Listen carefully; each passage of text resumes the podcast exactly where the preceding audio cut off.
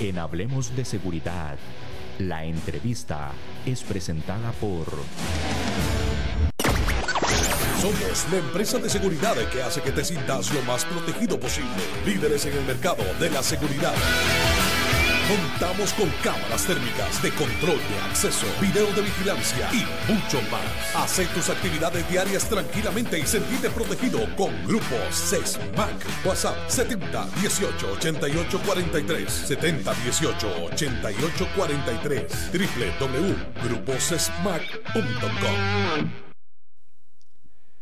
Luego de nuestros tips de seguridad, damos inicio a nuestra entrevista. Como ya comentábamos, hoy nos acompaña don Juan Carlos Gracia. Él está en estos momentos allá en Belice y nosotros, lógicamente, aquí en el estudio, aquí en Costa Rica.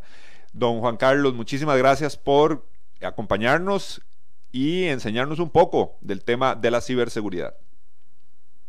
Muchísimas gracias, don Juan Elgue, por esta oportunidad para poder aportar un granito de arena en este interesantísimo tema que cada vez uno escucha más y más casos de vulnerabilidades que se están dando en todo ámbito de las empresas.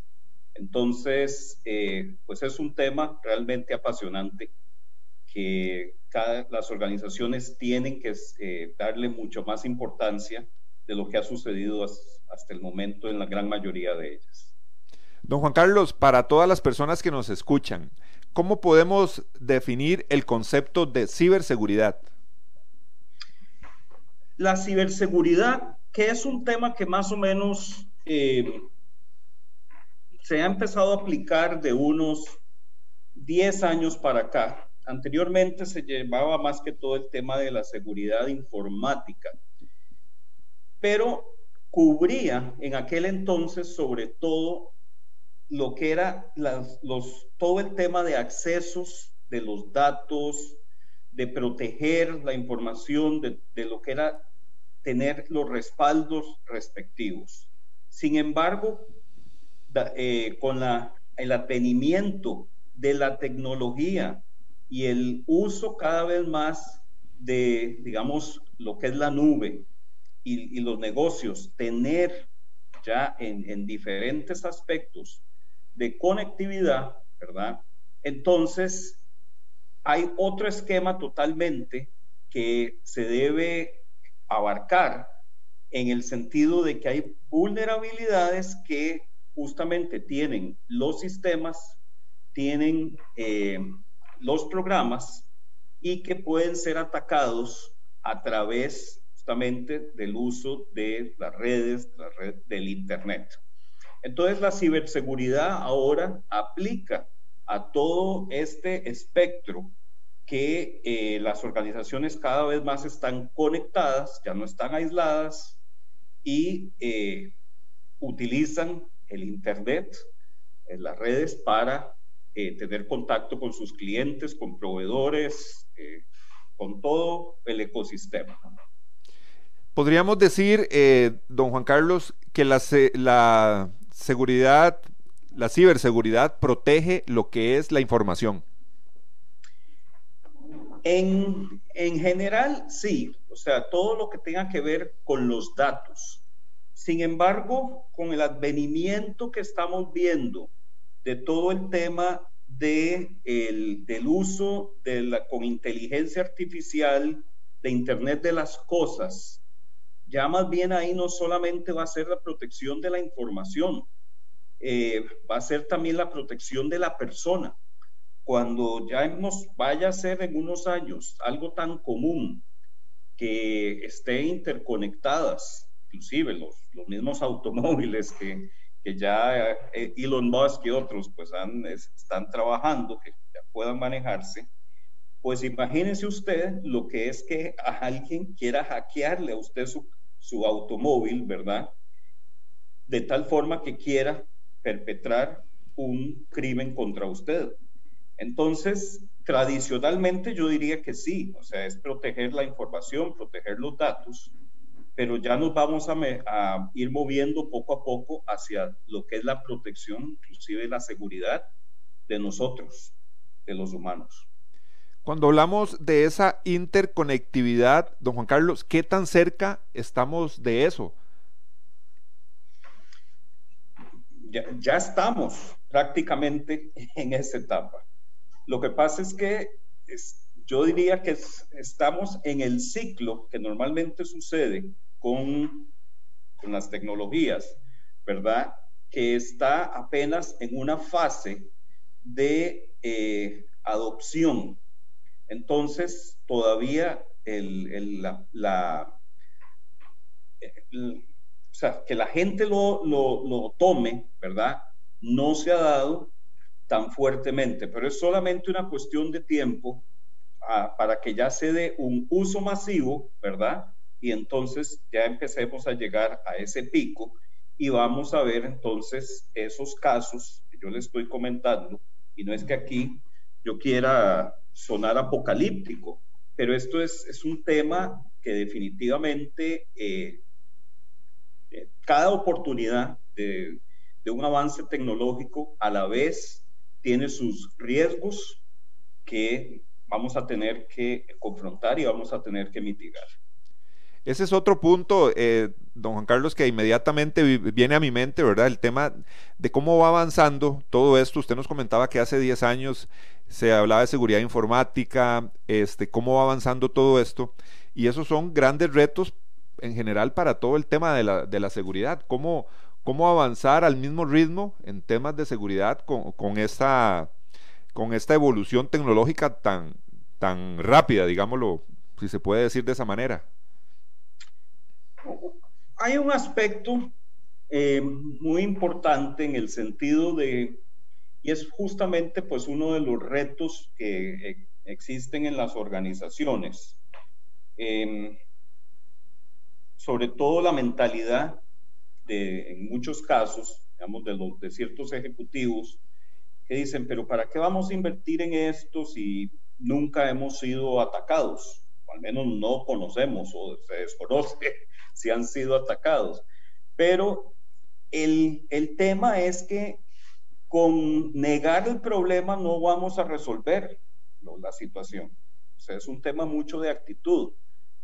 Eh, ya hay muchos indicadores que dicen, y yo creo que en Costa Rica ya tenemos varios de ellos, eh, los casos estos de la gente que se hace pasar, eh, más ahora con lo de la pandemia, por gente de bancos, ¿verdad?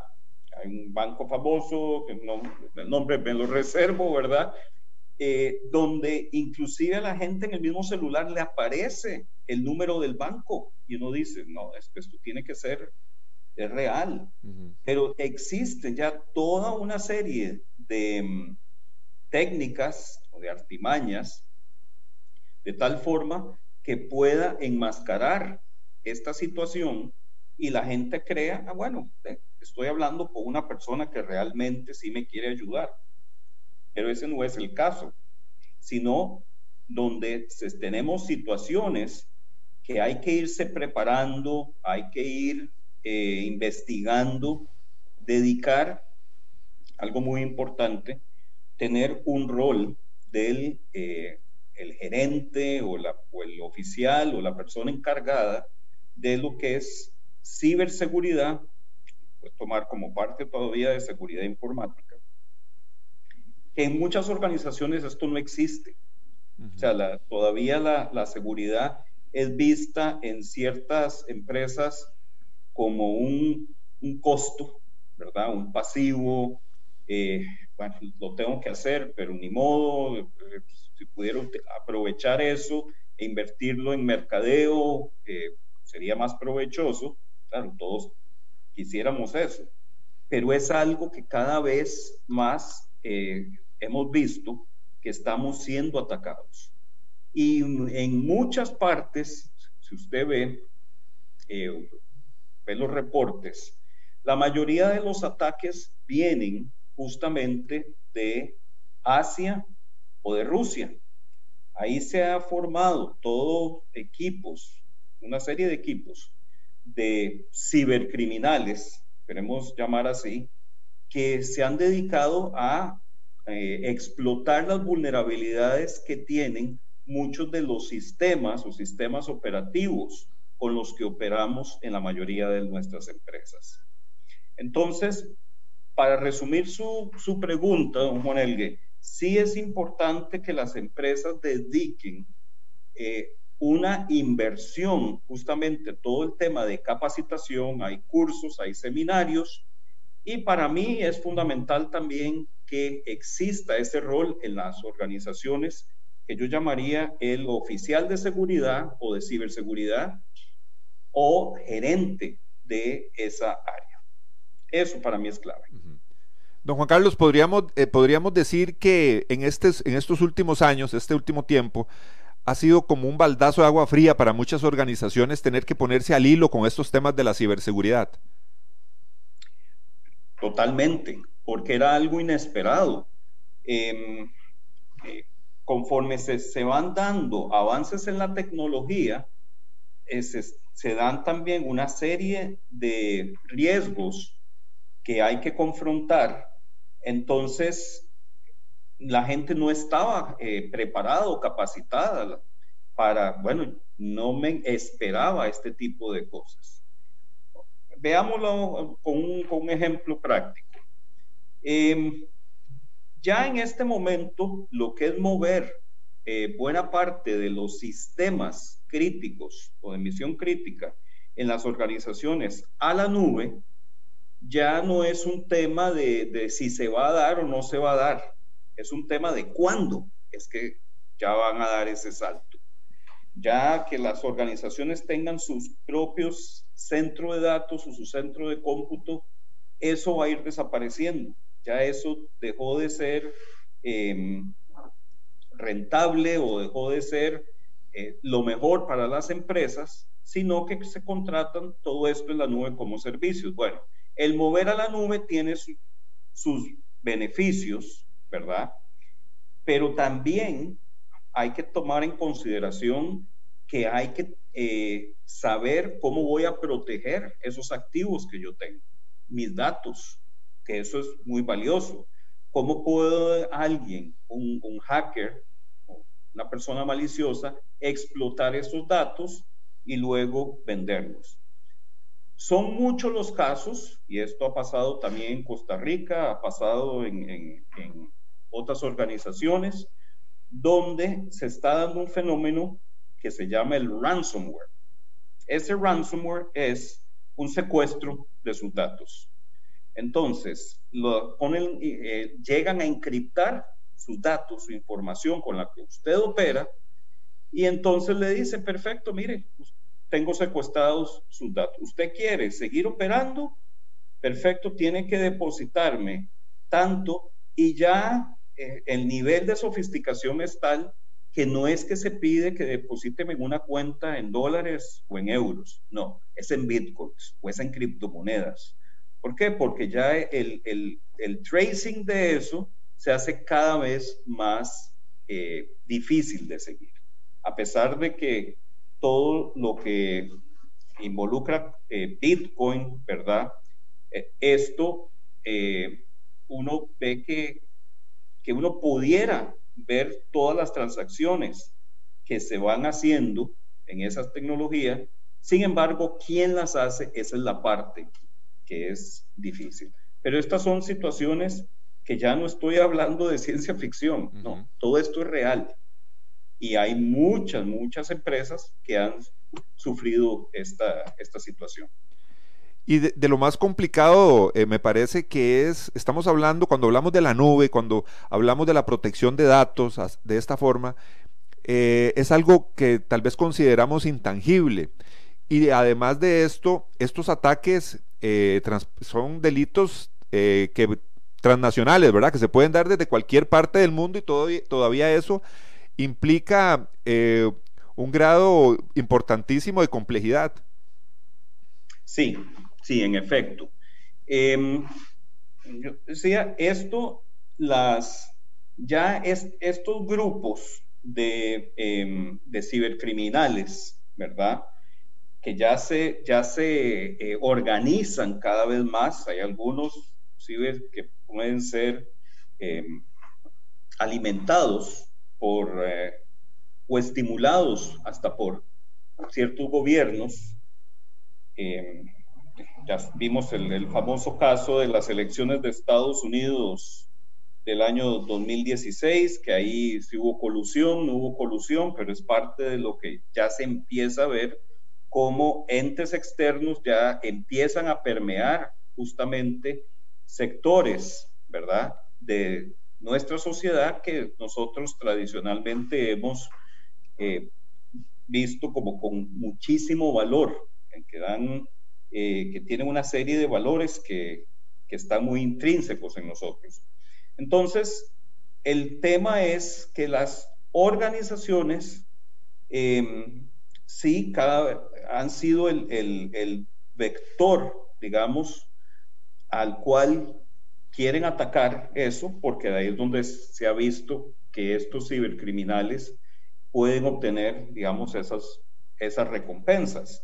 Y como el tema de la reputación eh, a nivel corporativo es, es un factor que pesa muchísimo, entonces son solamente, se estima que entre 7 a un 10% de los casos llegan a ser reportados eh, de las vulnerabilidades que se dan en una organización.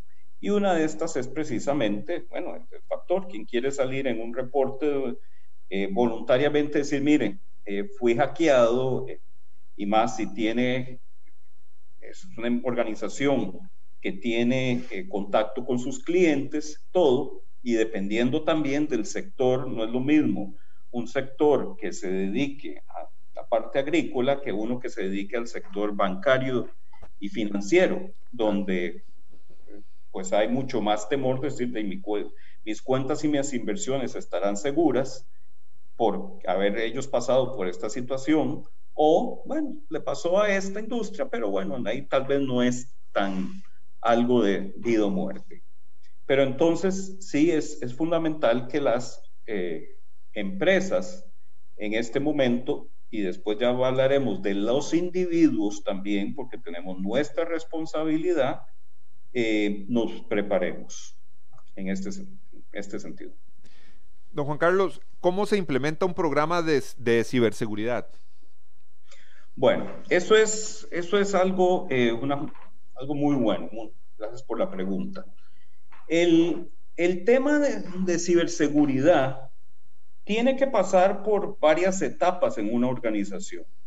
Primero, tiene que haber un, una venta interna en, la organización y a eso lo que me refiero es que es una de las, de las etapas o de los, de los primeros pasos difíciles que la misma empresa esté dispuesta a decir, ok, vamos a invertir en esto, vamos a entrarle justamente a fortalecer y a prepararnos en todo el tema de, eh, de protección de nuestros activos, de protección de la información. Entonces, una vez de que, digamos, pasamos ese primer escollo, ese primer reto, entonces ahí viene justamente identificar eh, varios, varios factores que hay que poner en un programa. Por un lado, tenemos que proteger, de cierta forma, a lo que llamamos las aplicaciones de misión crítica, que es todo un proceso de identificación, okay, en caso de que nos fueran a atacar, digamos, nuestro sistema de, principal, eh, el, ERP, llamémosle así, o nuestro sistema de ventas. Entonces, eh, ¿cómo voy yo a reponerme de eso? Entonces, esa, ese análisis de impacto de las aplicaciones críticas es una de las etapas que debe formar ese plan de seguridad.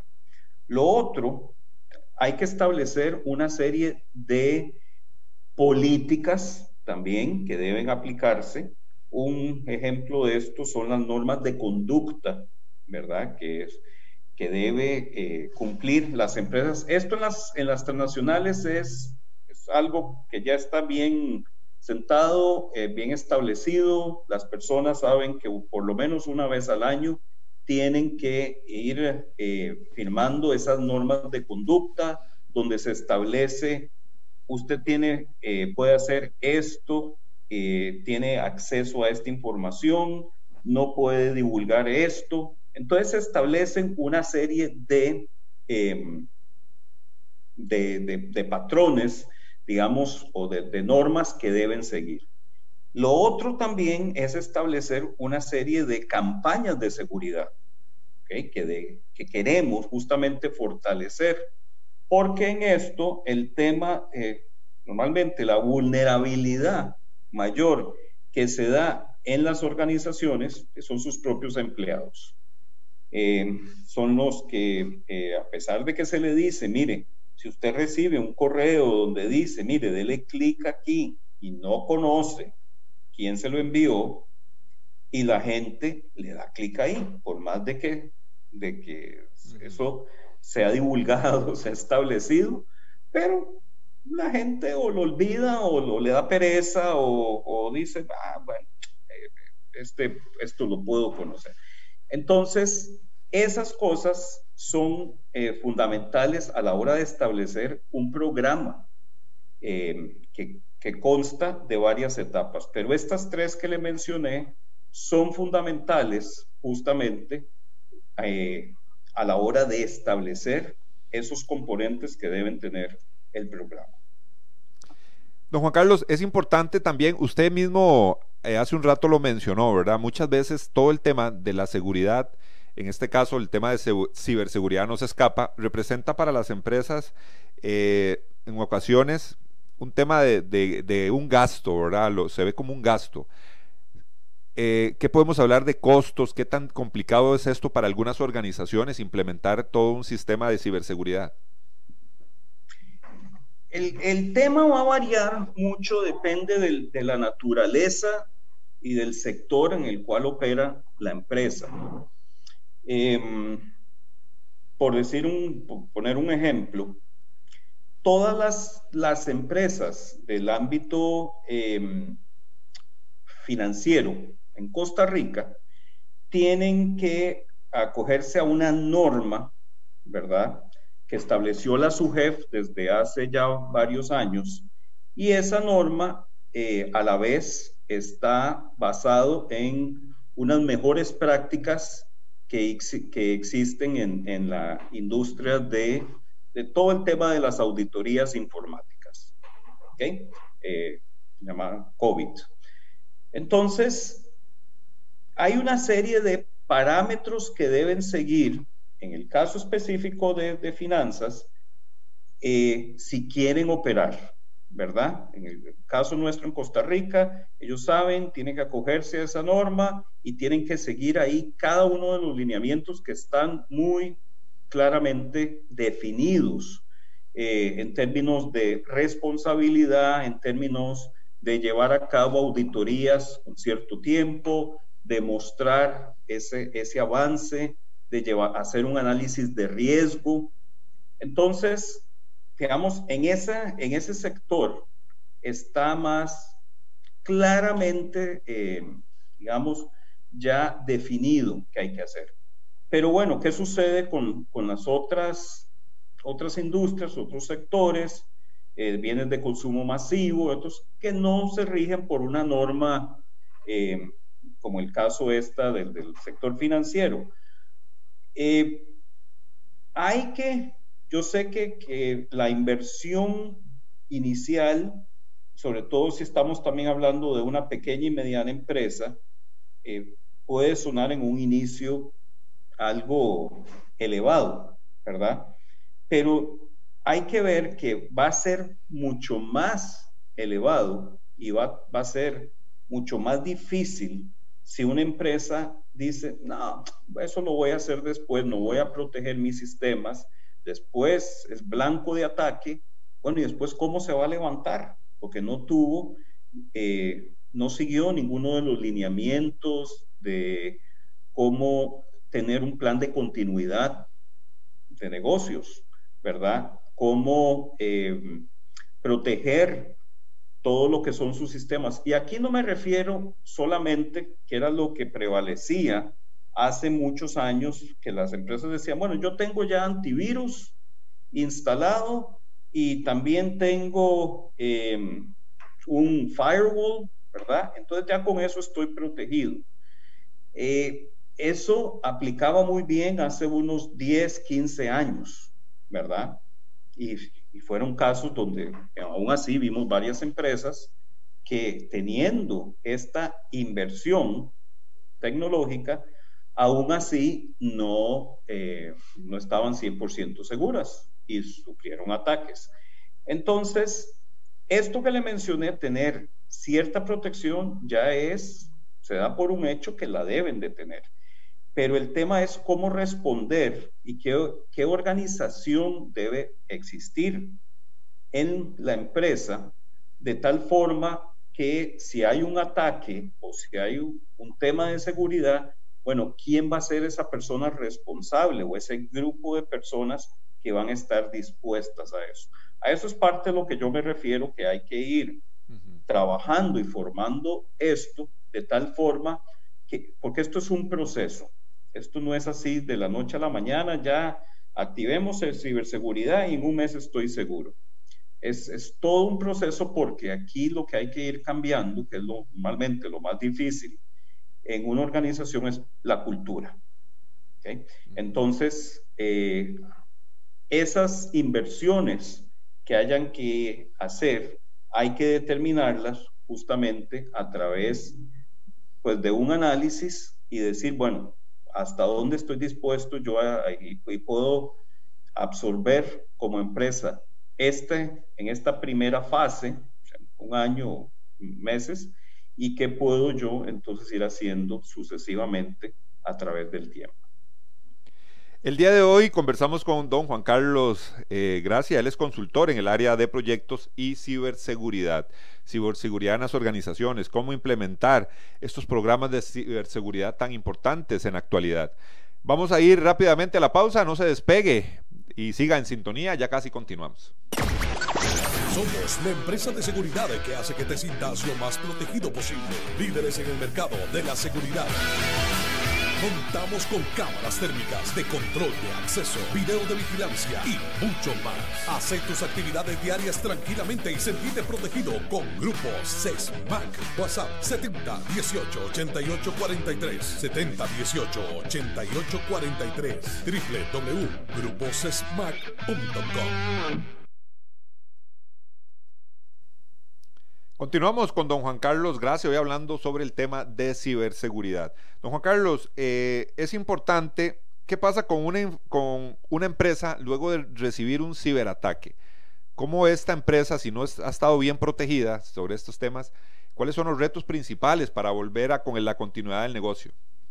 Ok, muy buena pregunta, don Juan Elgue. Eh, este tema es fundamental para volver a tener lo que se llama la continuidad de la operación o eh, continuidad del negocio. Si una organización ya fue eh, víctima, digamos, de un ataque, entonces lo que se debe formar es un análisis que hay gente que lo llama el análisis post-mortem, ¿verdad? Em, pero es, es fundamental y en esto hay que actuar rápidamente, porque entre, mayor tiempo pase o lo obvie o no lo quiera reconocer, va a ser peor, porque no, no sabemos qué tanto fue vulnerabilizada la organización. Entonces, este equipo, que podemos verlo como un equipo SWAT, o sea, normalmente es de, eh, múltiples funciones, no es solamente del área de, de tecnología, el área informática. Entonces, debe coordinarse justamente qué fue lo que sucedió.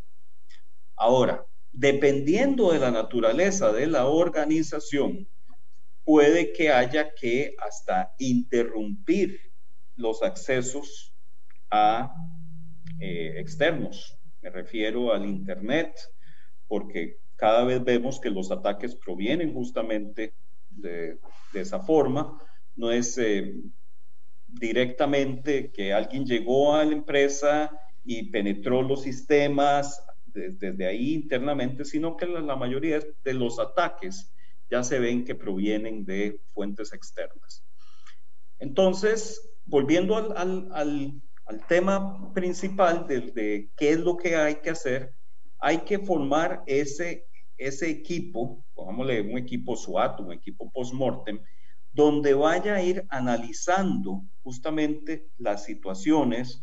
Ahí después, dependiendo de la tecnología con que se cuente, va a tener que hacer una revisión de todos los logs, todos los registros que se fueron dando eh, y ver en qué momento fue donde empezó a, darse la situación eh, en este sentido. A veces puede que nosotros en nuestras organizaciones ya hayamos sido víctimas y no nos hemos dado cuenta del mismo. Em, en una de las organizaciones que a mí me tocó experimentar, se dio una situación de ese tipo donde em, se utilizó un poco el, enfoque de ingeniería social. Y con ingeniería social, tal vez para aclarar la gente que no conoce el término, es cuando ya va muy dirigido hacia una persona o una organización específica. O sea, ya conocen de usted. No es algo que se envía generalizado como a veces pasan con estos ataques de phishing o eh, que conocemos y que dicen, mire señor, entre aquí, pero no, no, no dice el nombre específico, no dice don Juan Elgue, mire, eh, ingrese usted aquí o tal persona les eh, lo recomendó a usted y queremos que usted acepte esta invitación, solo dele clic ahí. Esos casos son más difíciles de detectar porque ya conocen cierta información mía. Entonces, en el caso este que les estaba mencionando, en, esta organización, eh, compañía multinacional, resulta que eso, esa situación se dio. Conocían la persona que era responsable del manejo de los sistemas y a él le enviaron una invitación eh, para utilizar unas herramientas de administración de la tecnología eh, que estaban, que, consideraban que le iban a ayudar y eran gratuitas, ¿verdad? Aún así, con todo esto, ya se, ya se habían hecho campañas a la gente, miren, no le dé clic a cosas que usted desconoce, por favor, repórtelo. Pero bueno, la situación es que se dio, entró en la organización lo que se llama un troyano, ¿verdad? Virus, ya. Sí, solo que el troyano es como, él lo dice, el caballo de Troya, fue escondido, mm, nadie cree que puede haber un daño o que puede perpetrar algún daño a la organización, se enmascara muy bien y no, y inclusive puede que no ataque inmediatamente, porque el nivel de sofisticación de esto es que ya uno puede establecer de que, miren, los primeros 30 días usted manténgase pasivo, dormido, pero al, eh, a partir del, mes, entonces comience a hacer justamente lo que, lo que queremos que haga. Entonces, estas cosas es importante que eh, se analicen justamente con esos equipos que les toca eh, evaluar y reaccionar. Y es un tema arduo, se lo digo que es un tema eh, arduo porque con esto siempre van a salir falencias, no solamente a nivel de tecnología, sino también a nivel de organización. Don Juan Carlos, y usted muy, muy bien nos no lo ha dejado muy claro, el tema de que muchas empresas eh, cuando son, eh, han sido, son vulnerables o han tenido un ataque efectivo de este tipo, de, prácticamente se, se maneja lo interno de la empresa y no sale a la luz estos temas. Me imagino que con un empleado también, hay empleados que, eh, perdón, colaboradores que trabajan y que pueden jalarse una torta, digámoslo así vulgarmente, ¿verdad? Y lógicamente nadie quiere asumir o mejor quedarse callado. Exacto, es eso igualmente sucede, que por más que en las políticas, digamos, de, o en las normas de conducta o en las políticas de, de seguridad de la, de la empresa, eh, se establece, mire, si usted en caso de que usted le pase un sistema, repórtelo inmediatamente, porque es, es mejor accionar, ¿verdad? Investigar a no darse cuenta y luego resulta que estaba ahí eh, activo y no lo reportó y después empeoró la situación, ¿verdad? Se robó información, la transfirió y entonces todo esto es, es algo que em, en muchos casos, pues no, no se reporta ni las de las organizaciones hacia afuera, porque no quieren aparecer en las famosas listas negras, ¿verdad? O tampoco internamente porque van a decir, uy, si yo digo esto, van a descubrir que incumplí parte de las políticas o parte de, los procedimientos que ya están establecidos y aún así, bueno, eh, eh, le di clic aquí o entré a tal sitio que no debía haber entrado. Todo esto es, es un, un cúmulo de experiencias que uno va viendo en, las distintas eh, empresas. Para una empresa, ¿cuáles son las, recomendaciones que usted le daría a una, a una empresa que empieza a adoptar el tema de la ciberseguridad? Bueno, uno, uno de los puntos que yo les digo a las empresas que recién están empezando en esto es designe a una persona pues, como el responsable la responsable de esa área. En un inicio puede que tenga, eh, no tenga una dedicación exclusiva en esto, sino que, comparta. Y normalmente eh, los candidatos casi siempre vienen del área de tecnología, porque es justamente donde, desde ahí donde eh, pues estamos viendo que es la penetración sea a través de las redes, de los, de los sistemas. Pero no tiene que ser necesariamente de tecnología, aunque sí tiene que conocer o estar empapado de, de, lo mismo. Ahora, una vez que ya esa persona eh, fue definida como usted va a ser el encargado, el oficial, el gerente de esa área, entonces vamos a trabajar eh, y, no, la persona no lo va a poder hacer solo. O sea, por más que sea una empresa pequeña o mediana, va a necesitar recursos, gente, eh, a tener que tener cierta, cierto presupuesto para ir trabajando justamente en ese programa de, seguridad o de ciberseguridad y ir estableciendo, bueno, ¿qué es de lo primero que tenemos que establecer? Entonces tenemos que tener una política del uso de los sistemas, ¿verdad? Em, lo otro, tenemos que tener un plan de continuidad, justamente que está de cierta forma em, asociado, pero no necesariamente dirigido por la persona de ciberseguridad, pero sí tiene, em, sí tiene relación porque para que haya esa continuidad del negocio en caso de un ataque, tiene que estar protegido también por aspectos que no vaya a impactarme eh, los datos, ¿verdad? O, los sistemas.